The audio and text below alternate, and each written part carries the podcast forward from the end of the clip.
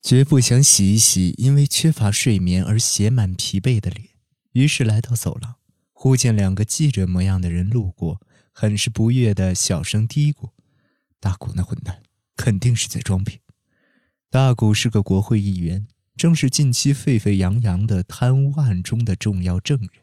新闻说他今天早上因为心肌梗塞晕倒，马上被送进了大学医院。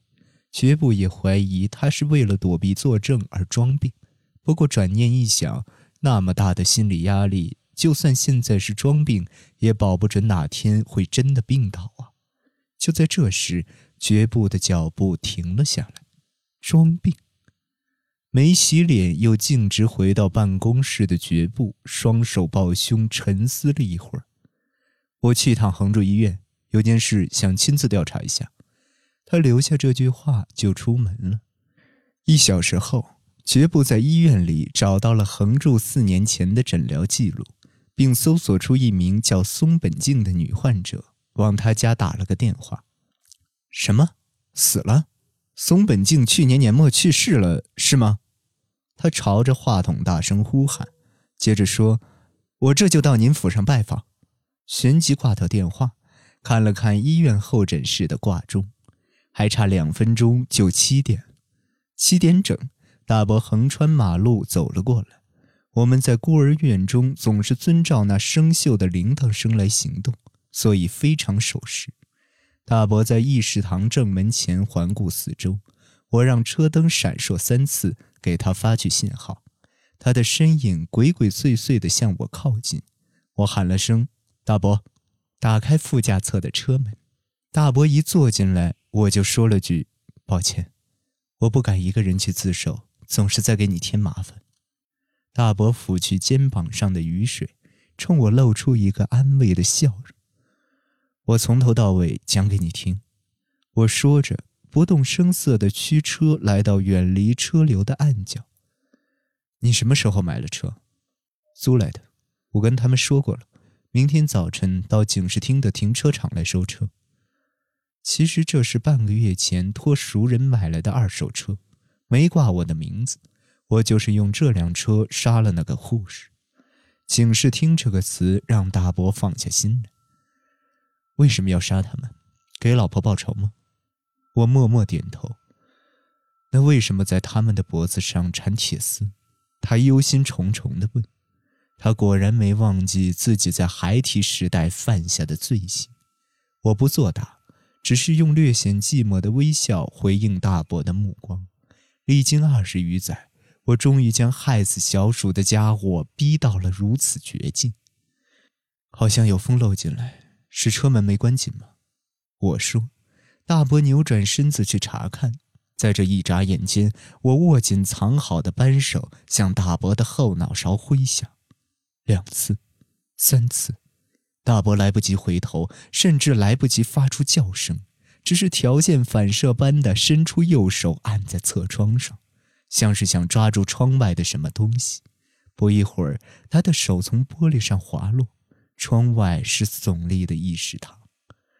夜幕中的城市下起冰冷的冬雨，车窗照出淅淅沥沥的雨珠，一柱亮光飞向远方。街景仿佛被框在曝光过的底片中，看上去一片死寂。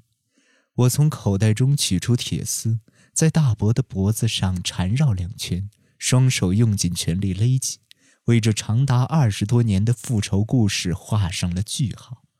我保持姿势很久，当最后一丝力气从我的双手传导到铁丝，我的全身仿佛已被掏空，我终于从憎恶中解脱了。大伯扬起的脸倒在我的左肩上，我们像两具尸体一样一动不动。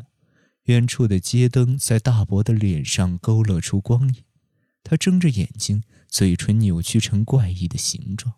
我细细端详，想从那形状破解出大伯在最后一瞬间想喊却喊不出声的那句话。他大概是想说：“原谅我吧。”我用蛮力强行让他把嘴闭上，即便如此，大伯的脸看上去还是扭曲的，就像我小时候没捏端正的橡皮泥人。大家都笑了，而我倒还挺喜欢那歪歪扭扭的形状。如果大伯没杀了我的小鼠，我们或许能建立起一段截然不同的关系，因为我们都孑然一身，唯有携手才能生存。大伯，我再一次以八岁时的口吻呼唤他，那也是我对他所说的最后一句话。大伯的嘴里已经冒不出任何回答，不过无论回答与否，大伯都从未向我袒露过真心。我从大伯嘴里听到的唯一真情流露，就只有二十几年前被我手中利刃吓到而发出的尖叫声。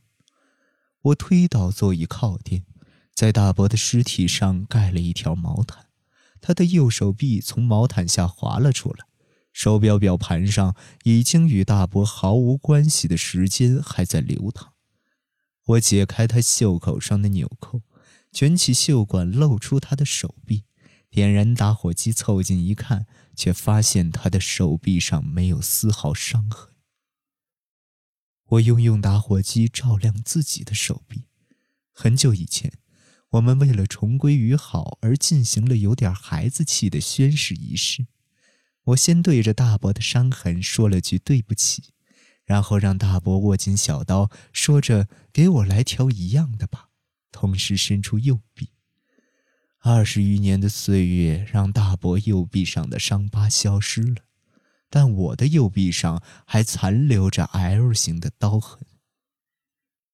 绝不八点半才回到警署，他拍拍正捧着晚饭狼吞虎咽的年轻刑警的肩膀，叹了口气，让疲劳沉重的老腰沉陷回到座位上。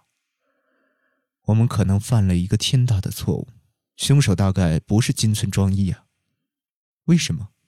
因为金村的老婆已经死了呀。可不就是因为死了才要报仇吗？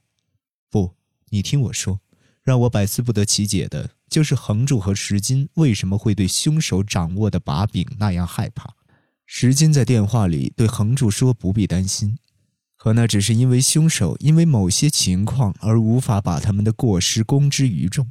他们对凶手掌握的证据本身还是非常害怕的。石金的确在电话里对横柱说：“凶手掌握了确证。”没错，这就是症结所在。假设凶手是金村，并且他的妻子是因横柱等人的过失而死亡，那他能够掌握到确切的证据吗？若是尸体还在，就另当别论了。尸体上留有医疗过失的痕迹是合理的，可以当做有力的证据。可是金村妻子的尸体已经火化了，相当于彻底湮灭了。没了尸体作证，横柱和石金就有无数条借口可以脱罪。为什么还心惊胆战的呢？于是我产生了这么一个想法：横柱和石金害怕的，会不会是医疗过失的证据依然存在？也就是那具尸体还活着呢？尸体还活着？您是说尸体还留着没被火化吗？绝不点点头，道：“但目前看来，在医院病死的患者还没有未火葬的。”也就是说，尸体不仅没被烧掉，甚至还活着。这究竟是怎么一回事？假如因横柱和石金的过失而死的患者其实还活着，那就能理解凶手为何苦于无法将证据公开了。因为凶手不想让那个还存在于世的人知道真相。如果医疗事故公之于众，那个人就会意识到，由于横柱等人的过失，自己成了已被残杀的行尸走肉。凶手害怕的是这个，他害怕尚且活着的妻子意识到自己已被宣判死亡。凶手不想让妻子知道自己在为他报仇雪恨。我将大伯的尸体用绳子捆起来，绑上重石，去秦海码头抛入之前处理横柱的车的地点，接着回到有乐町。我来到报社附近，把车停在用假名租借的停车场。坐地铁回家，从窗户能看见家里亮着灯，灯光透过窗帘显出几分绿，在冬日的冷雨之中，那真是一抹幸福的色彩。事实上，在这灯光的包围中，我们的婚姻生活也真的很幸福。直到那一天，我穿过雕刻着伊元贞夫和文代的姓名的仿大理石大门，按下门铃。